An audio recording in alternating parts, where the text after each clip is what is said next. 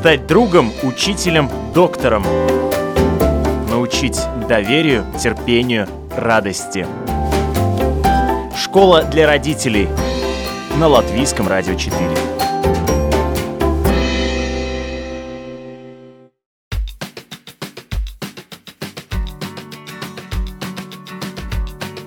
Здравствуйте, с вами Марина Талапина. Сегодня в школе для родителей мы поднимаем две темы. Работы детских садов, как она организована в самых больших самоуправлениях Латвии, в Риге и в Даугавпилсе. И вторую тему я назвала «Не пугайте маленьких детей коронавирусом».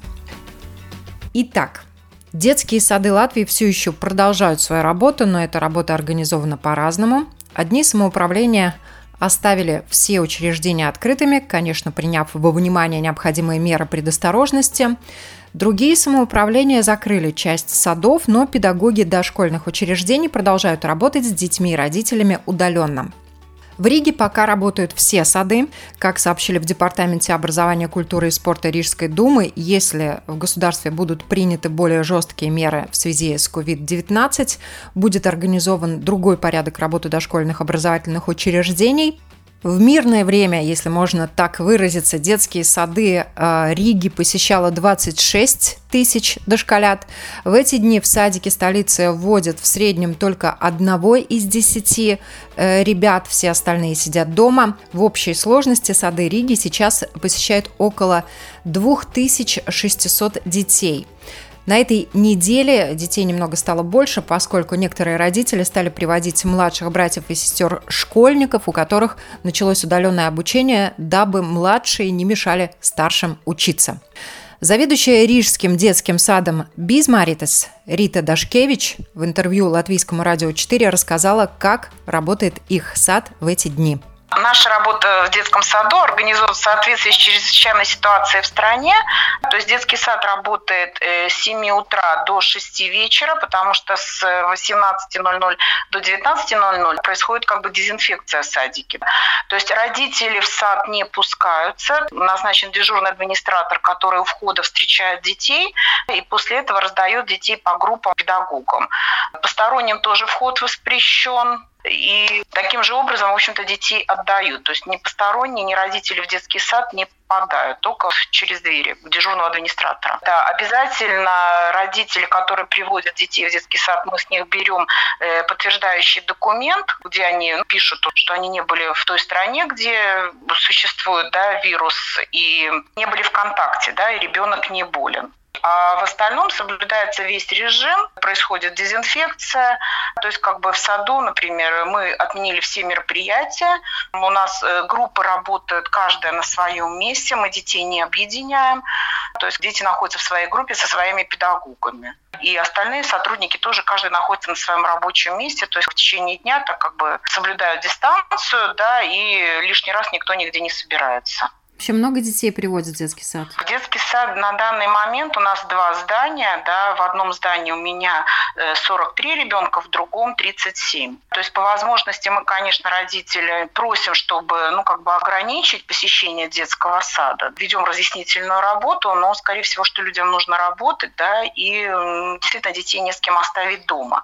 Да, хотя знаем, что есть родители, которые, сидя дома, продолжают все-таки вести детей в детский сад но не принятие, они приносят нам маклы ценаемс, мы их, в общем-то, как бы не можем, да, хотя пытаемся их убедить в обратном. Э, вы группы смешанные не делали? Мы не делали, нет. У нас в группах, в принципе, получается где-то по 6 детей. Подготовительная группа, там 10 человек детей. Даже есть группы, где маленькие детки, там 4 ребенка. Мы их не объединяем, потому что ну, педагогам есть чем заняться и с детьми, и поработать в группе, и легче продезинфицировать, и меньше контакта э, с другими людьми соблюдать это. Ну, мы считаем, что нет смысла, и медики мои на работе категорически против, чтобы детей объединять в группах. По крайней мере, так мы тоже можем безопасить, если вдруг, хотя я думаю, что такого не может быть, то есть ведут всех здоровых детей, в течение дня медсестра обходит группы, то есть наблюдает и за детьми, и за взрослыми, но люди у нас ответственные, все предупреждены о том, что если вдруг какие-то покажутся симптомы, боль в горле там, или поднимется температура, да, чтобы никто на работу не приходил. А какие вопросы родители чаще всего задают? Э, вы знаете, у нас как бы таких вот, чтобы они вопросов не задавали. Единственное, что чем можно занять ребенка дома. У педагогов созданы группы в WhatsApp, да, где они постоянно поддерживают связь с родителями. То есть они выкладывают им задания, игры, с чем можно было бы заняться ребенком. Никаких таких других вопросов, таких вот, чтобы для паники, в общем-то, у нас не задавали. Ну, спрашивают количество детей, да, и когда можно будет привести ребенка в детский сад. В детских садах много воспитателей старшего поколения, предпенсионного возраста, есть даже воспитатели пенсионного возраста. Вот они на самом деле находятся в группе риска. Да. И они также ходят на работу, как и раньше, или вы их как-то обезопасили? Э, ну, во-первых, у нас эм, большая часть сотрудников живет рядом с детским садом, практически никто не передвигается на общественном транспорте или приезжают на машине. У нас таких мало, те, кто такой в зоне риска, мне таких только три человека, чувствуют они себя прекрасно, и, э, как говорится, они готовы работать. Режим соблюдается, то есть и дезинфицируется, и у нас обеспечены бактерицидные лампы, да, и они тоже очень-то следят за своим здоровьем. Если какое-то будет недомогание или еще как-то, тогда мы просто созванимся, я говорю, люди на работу не выходят, да. Пока они очень позитивно сами настроены, нет смысла им говорить, чтобы они не приходили на работу. Ну, по крайней мере, это наше мнение. То есть, если у них есть желание, да, вот мы все время встречаемся, как бы разговариваем. Нет, как говорится, настрой положительный, чувствуют они себя прекрасно никакие заведения другие они не посещают, то есть они после работы сразу домой, да, то есть такого беспокойства среди моих сотрудников не, не наблюдалось. Сейчас родители сами столкнулись с такой проблемой, у них дети школьники, да, вот, и э, дистанционно, скажем, ну, как бы отдаленно очень тоже тяжело доносить информацию и так далее. К сожалению, не все родители знают даже, чем занять своего ребенка, и не всегда имели правильное представление о том, что происходит в детском саду, да, насколько действительно тоже все это серьезно, и нужно заниматься и развивать деток. Пока что, скажем, да, ну, я не вижу смысла, чтобы закрывать там детские сады. То, что нужно ограничить все-таки по возможности, чтобы у кого есть возможность, чтобы дети оставались дома. Но вот так вот, чтобы полностью, как говорится, закрыть, ну, на данный момент мы не видим такой необходимости, такой вот, скажем, ну вот паники, да.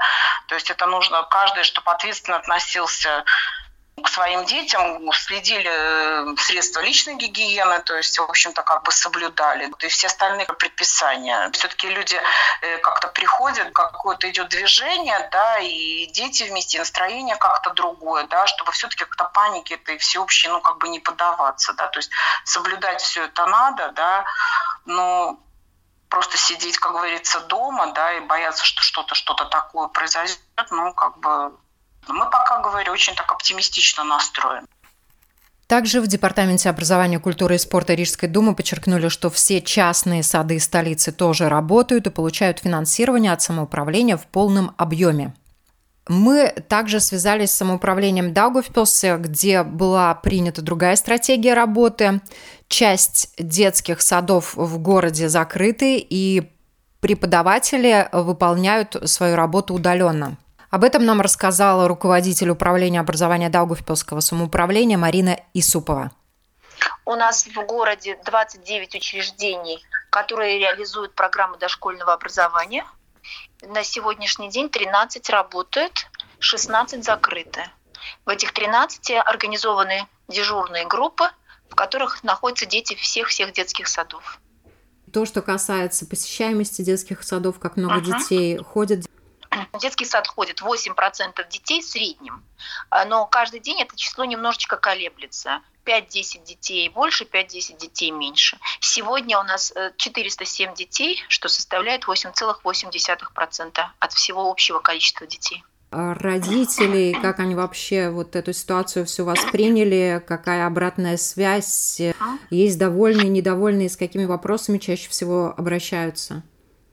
Но надо сказать, что родители понимают, что в стране чрезвычайная ситуация, в первые дни ну, было такое некоторое непонимание. Люди звонили, ругались, кричали, что мы им обязаны обеспечить все необходимые условия.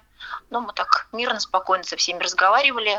Как-то как все утряслось, поскольку очень многие учреждения э, и предприятия перешли на отдаленную работу. но тем самым проблем немножко уменьшилась.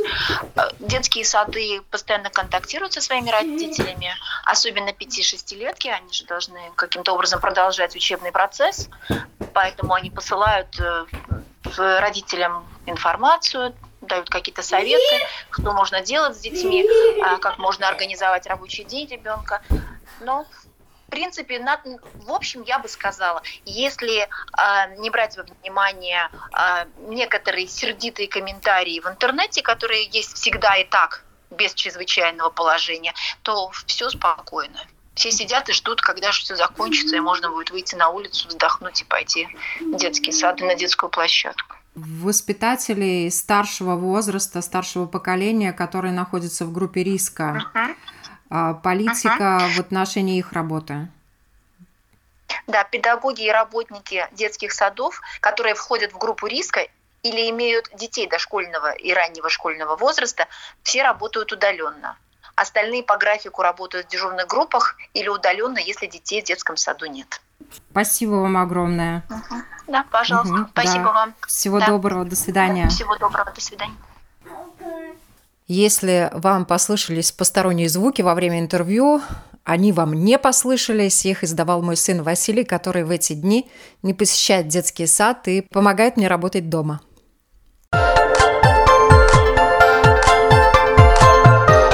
Школа для родителей.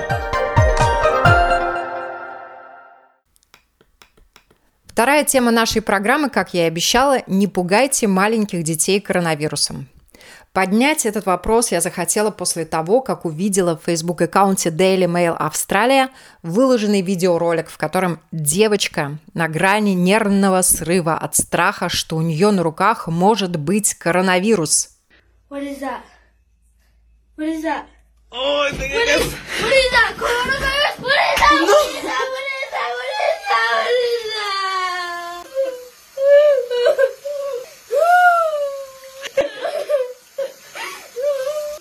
Я не знаю, что э, нужно было сказать ребенку, чтобы у него э, возникла такая паника, но это однозначно ненормально, и, к сожалению, в некоторых школах Европы учителя, в некоторых семьях родители так испугались этого заболевания, что начали осознанно или неосознанно запугивать своих детей. Но, слава богу, не все так плохо и далеко не везде.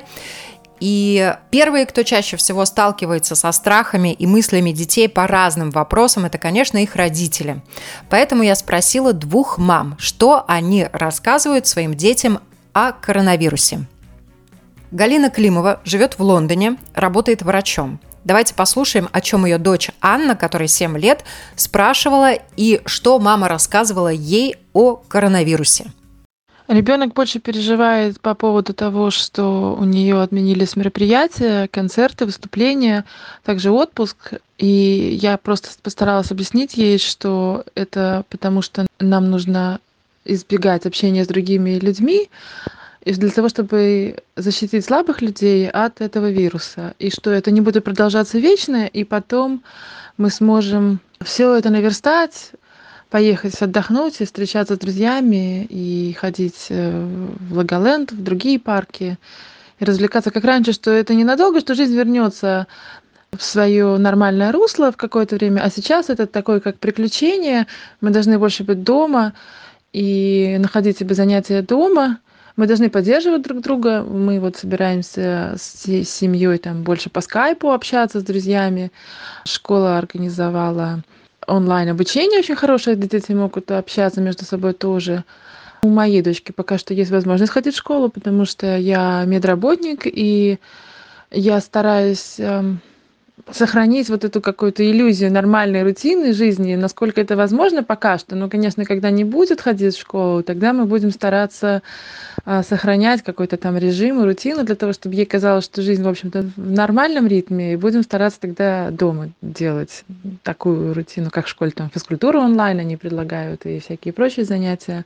Что касается именно вируса, страха перед вирусом, школа как-то там рассказала, что, значит, э, вначале говорили, что это страшный вирус, и поэтому вот все будет закрываться, а потом как-то стали говорить, что больше все-таки это касается пожилых людей.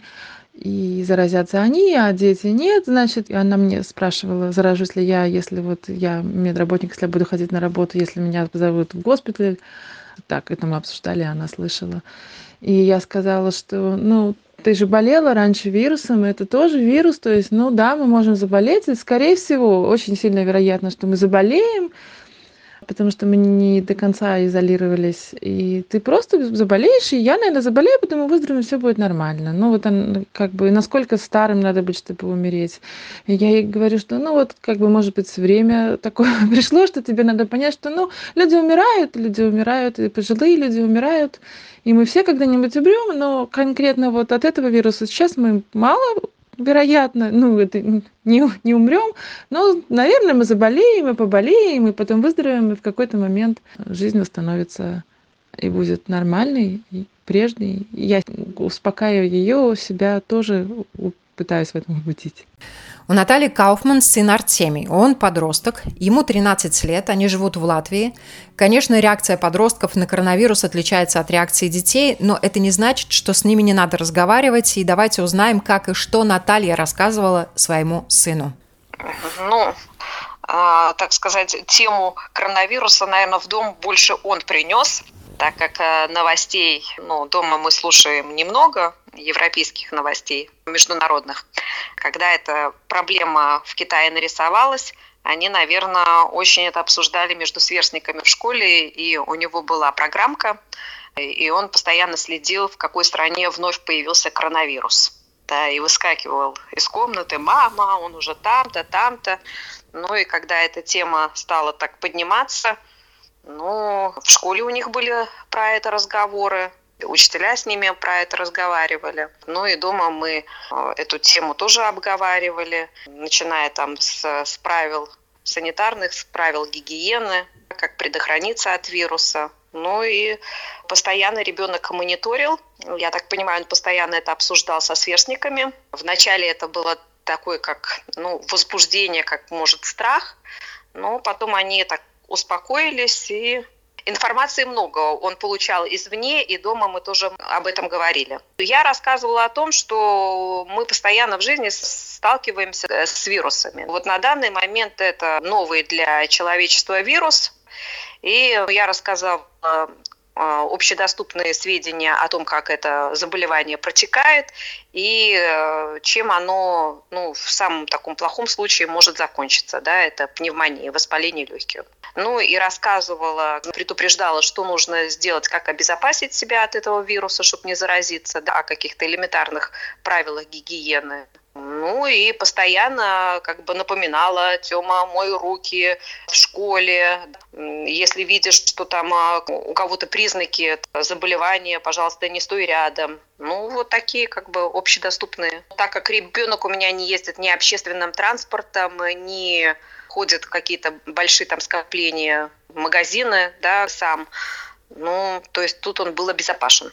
Ну, с течением времени это как-то все так улеглось, и ну, он это воспринимал достаточно по-взрослому в своих 13 лет. Ну, наверное, это в каждом возрасте, в зависимости от того, какой возраст ребенка, да, нужно говорить на языке вот его возраста, да. Мне кажется, это интуитивно каждый родитель должен почувствовать сам, как сказать, в какое время выбрать, чтобы это сказать, в какой форме. Но главное, чтобы ребенок чувствовал поддержку родительскую и защищенность, и, так сказать, веру, что все будет хорошо. Это только родители могут дать. Тему страхов, связанных с коронавирусом и как об этом говорить с детьми, я предложила писателю, драматургу, телеведущему, педагогу и, главное, отцу троих детей Андрею Максимову. И спасибо за то, что он поддержал эту мою идею. И вот что в интервью Латвийскому радио 4 Андрей Маркович рассказал. Дети э, такие же люди, как взрослые, только лучше. И ничего э, особенного э, говорить про коронавирус, чего нельзя говорить взрослым, нет необходимости. Другой вопрос, как мы это все в принципе осмысляем сами, и как мы об этом говорим, мы об этом говорим, ну, понятно, что мы обсуждаем вопросы практические, там, мыть руки, это все детям надо объяснять, что надо объяснять взрослым. Но дальше начинается другой уже пласт, э, такой более философский, что это за болезнь, о чем она говорит. Вот об этом с детьми можно говорить, об этом можно говорить со взрослыми, об этом можно говорить, можно не говорить. Это выбор каждого человека. Мама, которая говорит о коронавирусе с папой, она ровно так же говорит с папой, может говорить об этом с ребенком, начиная с трех лет. А до трех лет ребенок не очень просто во все это врубится, и об этом можно говорить бессмысленно. Некоторые родители сейчас действительно растерялись. И перед многими родителями стал вопрос, как объяснить ребенку, что это за зверь такой. Я не понимаю, вот я, я совершенно серьезно говорю, я про это пишу все свои книжки, что дети это такие же люди. Но взрослому человеку можно объяснить, что ты теперь работаешь удаленно?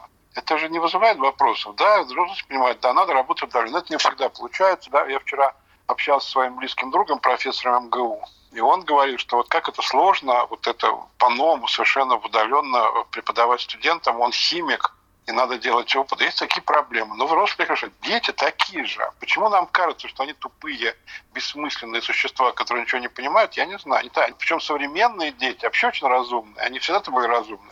Все можно ребенку спокойно. Что теряться? Вот есть такая болезнь, она передается с помощью дыхания и прикосновения. Чтобы ей не заболеть, надо сидеть дома. Что, в чем проблема? Я не понимаю, что, что просто очень. А коронавирус такая болезнь, про которую, с одной стороны, ничего не понятно, а с другой стороны, все гигиенические нормы очень просто объяснить. Взрослым, детям, кому угодно. С одной стороны, да, но с другой стороны, э, есть разные примеры. К сожалению, некоторые взрослые испугались и начали пугать э, детей этим коронавирусом. А вопрос заключается в следующем. Вот что бы вы посоветовали этим людям, которые испугались? Ничего им нельзя посоветовать. Человек, который испугался, он, он будет сеять констракт Э, это ну как нормальная вещь. Это же этот коронавирус, он, помимо всего прочего, это такая очень серьезная проверка. Например, проверка на то, смогут ли родители 24 часа в сутки находиться рядом с своими детьми. И что они с ними будут делать, и как у них будет это все общение происходить. Это же тоже такая серьезная достаточно вещь. Потому что дети прекрасно будут проводить с родителями. Они будут только счастливы. Особенно маленькие. А вот что с родителями, непонятно. Это проверка на то, как мы умеем воспринимать э, напасть окружающего мира. Говорить людям не бойтесь. Почему? Ну, часть человек боится, у него такая психика, он будет бояться. Тут ему ничего посоветовать невозможно. То, что это э, отчасти такая трагическая история, а с другой стороны, совершенно непонятно. Непонятно, уже же известно, что от эпидемии гриппа умирает больше народу. А почему, что такое случилось, это я не знаю. Но мне кажется, что это ну, такая большая беда. И к этой беде нужно совершенно одинаково относиться и взрослым, и детям. Эта беда не делит людей на взрослых и, и детей. Она, наоборот, их, мне кажется, объединяет. Вообще ощущение, что дети – это марсиане, которые задают нелепые вопросы и которые ничего не понимают в нашей жизни, а мы все понимаем, оно ошибочное. А, если ребенок спрашивает, что такое смерть, то надо ему это объяснять с позиции родителей. Как родители считают, есть смерть, есть бессмертие, это в зависимости от веры. Надо с ним по этому поводу разговаривать. Чтобы вот дети не понимали, что старым людям ну, старым людям проще как бы умереть, к сожалению, чем более молодым. Я такого не слышал никогда. Ну, э... Может быть, конечно, такое. Но ну, ситуация такая, что девочку в школе напугали коронавирусом, и ну, эта вся информация сейчас очень доступна, и мультики различные даже нарисованы для детей специально в том числе. Есть родители, которые показывают мультики эти своим детям, есть родители, которые не показывают, а стараются наоборот рассказывать, и есть дети, которые, посмотрев на мультики, делают какие-то свои выводы и начинают задавать вопросы взрослым для того, чтобы лучше разбираться в этом. Ну, надо на эти вопросы отвечать. В чем проблема? Нет, проблема... Ну вот некоторые родители э, столкнулись с тем, что вот учителя напугали, и надо ребенка успокаивать, да. И ребенок... Э... Если некоторые родители только сейчас столкнулись с тем фактом, учителя биоты, которые изводят детей, то им очень повезло. Я думаю, что в любой стране мира есть учителя, которые изводят детей по разным поводам. Ну, естественно, есть учителя, которые этого не делают, а есть учителя, которые это делают. Значит, я всегда говорю, что, к сожалению, мы живем в такой реальности, когда детей надо от школы э, защищать. Ничего нового коронавирус тут не принес. Мне кажется, что э, единственное новое, что принес коронавирус, это необходимость плотного общения детей в течение длительного времени. И если мы говорим о детях э, там до 10 лет, то для детей это всегда счастье после 10 лет уже бывает по-всякому. Но в любом случае это такая серьезная проверка. Это самое главное в, этой ситуации. Самое главное это. А вопросы никаких вирус не задают. Они задают те же самые вопросы, как родители. Им объяснять, как родители объясняют друг другу.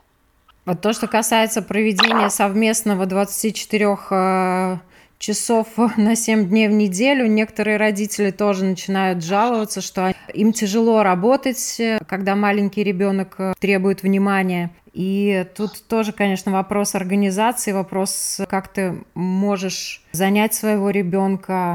Я подозреваю, что тут нет никакого, никакого вопроса, потому что эта проблема неразрешимая. И когда у тебя маленький ребенок, а ты работаешь дома, ее без помощи ушек нельзя звать, потому что они находятся в карантине, то эта проблема практически неразрешима, очень сложная проблема государственная.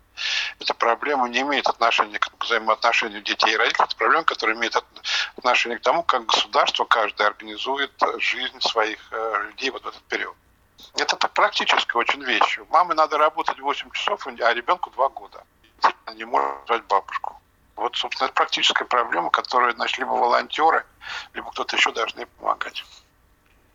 У вас бабушка доктор? Ну, была, да. Которая вас закаляла. Я знаю. Это правда, да. Да, это правда.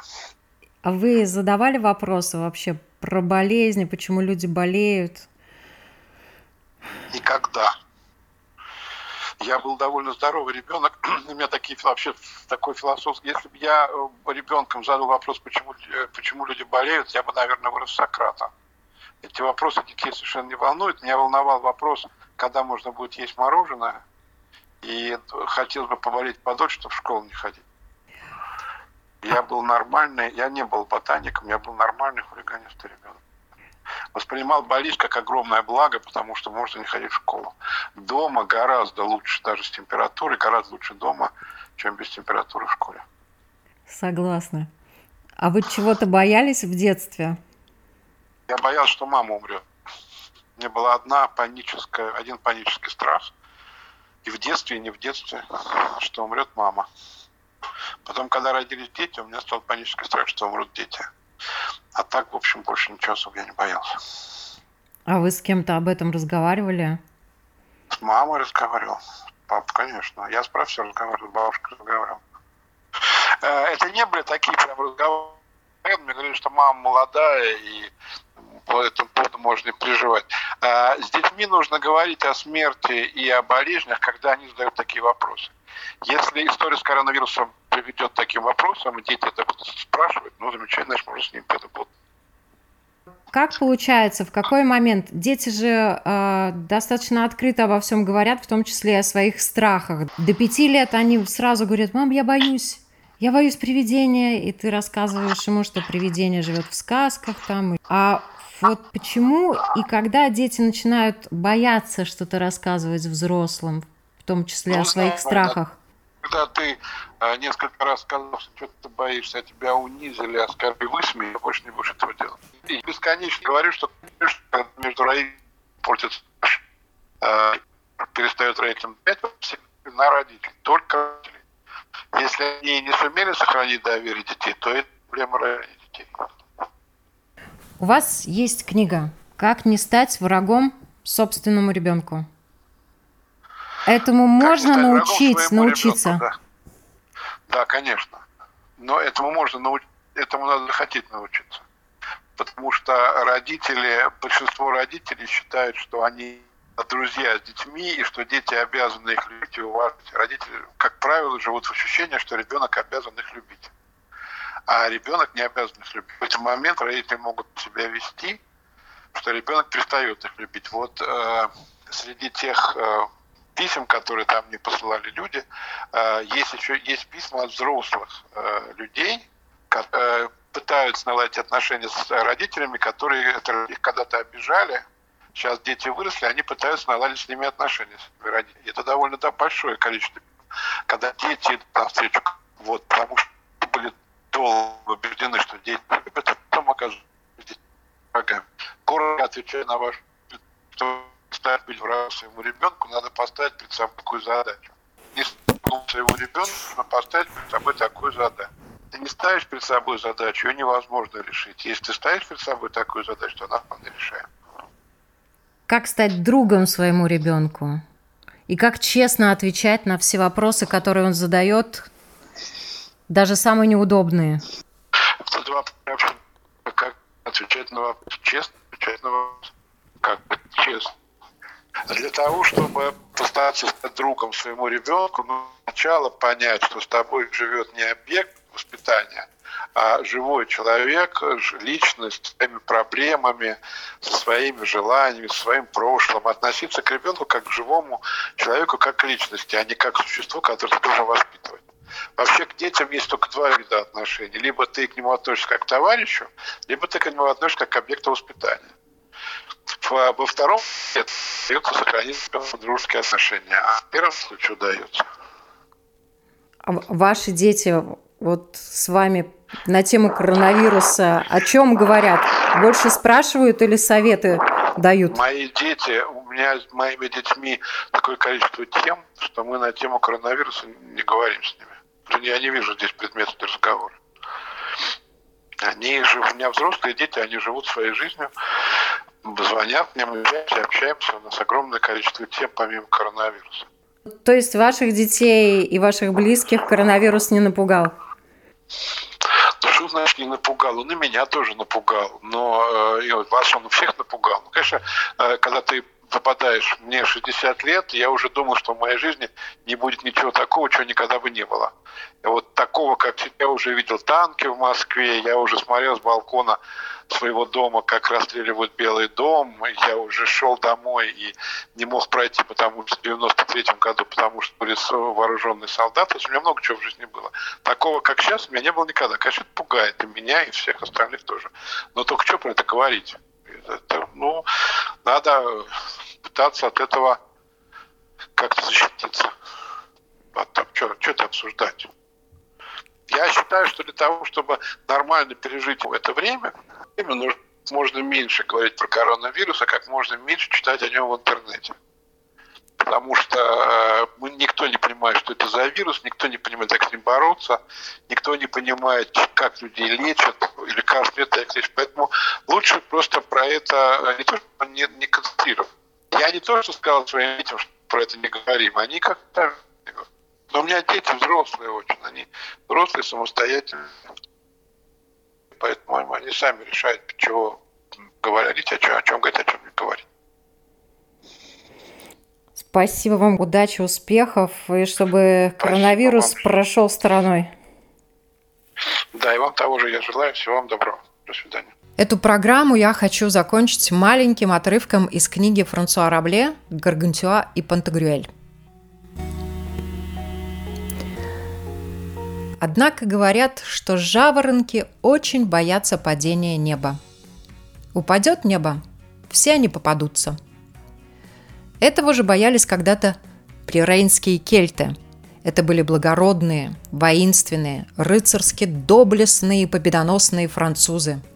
Когда Александр Великий спросил их, чего они боятся больше всего на свете, вполне надеясь, что они сделают исключение для него, одного, ввиду его великих подвигов, побед, завоеваний и триумфов, кельты ответили, что они ничего не боятся, кроме того, чтобы на них не упало небо. С вами была Марина Талапина. Спасибо всем, кто нас слушает. Мы работаем для вас.